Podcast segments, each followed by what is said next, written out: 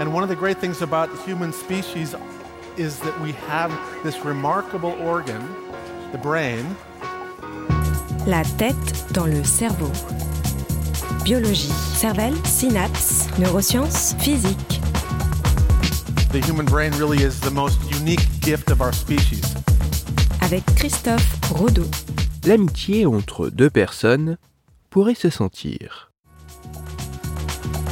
La tête dans le cerveau.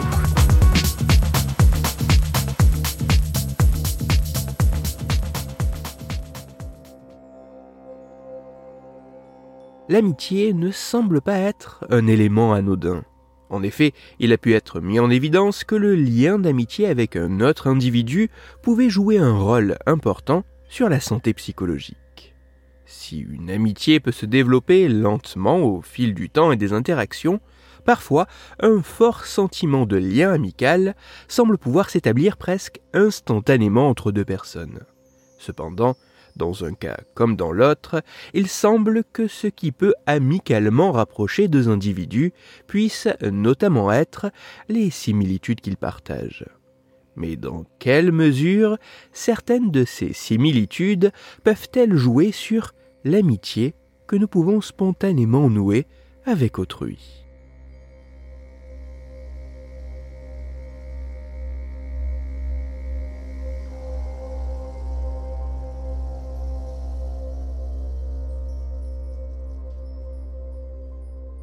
C'est pour tenter d'évaluer l'importance que pourrait jouer l'odeur corporelle que dégage un individu sur le lien amical entre deux personnes que des chercheuses et chercheurs israéliens ont mené une étude dont les résultats ont été publiés en juin 2022.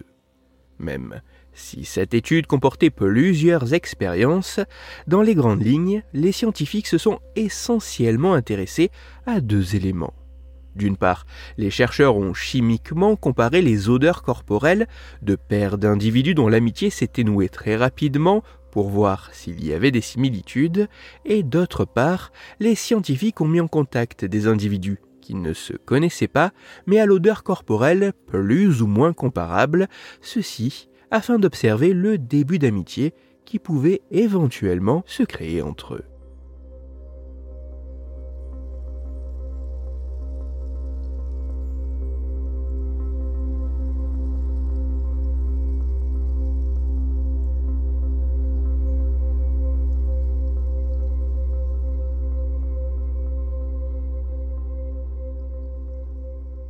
Tout d'abord, après avoir analysé le même vêtement porté deux nuits consécutives par 20 paires d'amis de même sexe, les premiers résultats de cette étude montrent que la signature chimique des odeurs corporelles des amis est significativement plus similaire que la signature chimique des odeurs corporelles de deux individus non amis.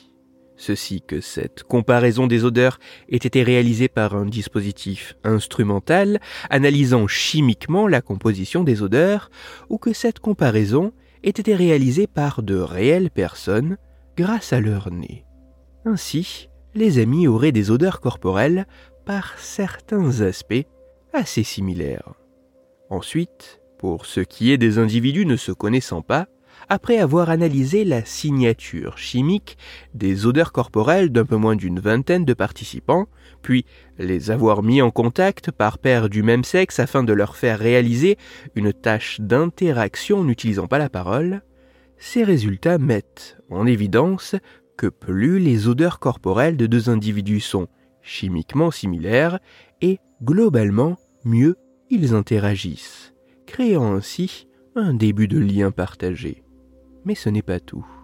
Car chez ces individus, pour les personnes ayant déclaré un contact particulier partagé avec un des inconnus, il apparaît que leurs deux odeurs étaient effectivement plus proches du point de vue chimique par rapport à celles d'avec une autre personne, mais avec qui ce lien ne s'était pas établi. Ainsi, avoir une odeur corporelle similaire pourrait assez spontanément aider à établir un lien d'amitié avec une personne inconnue.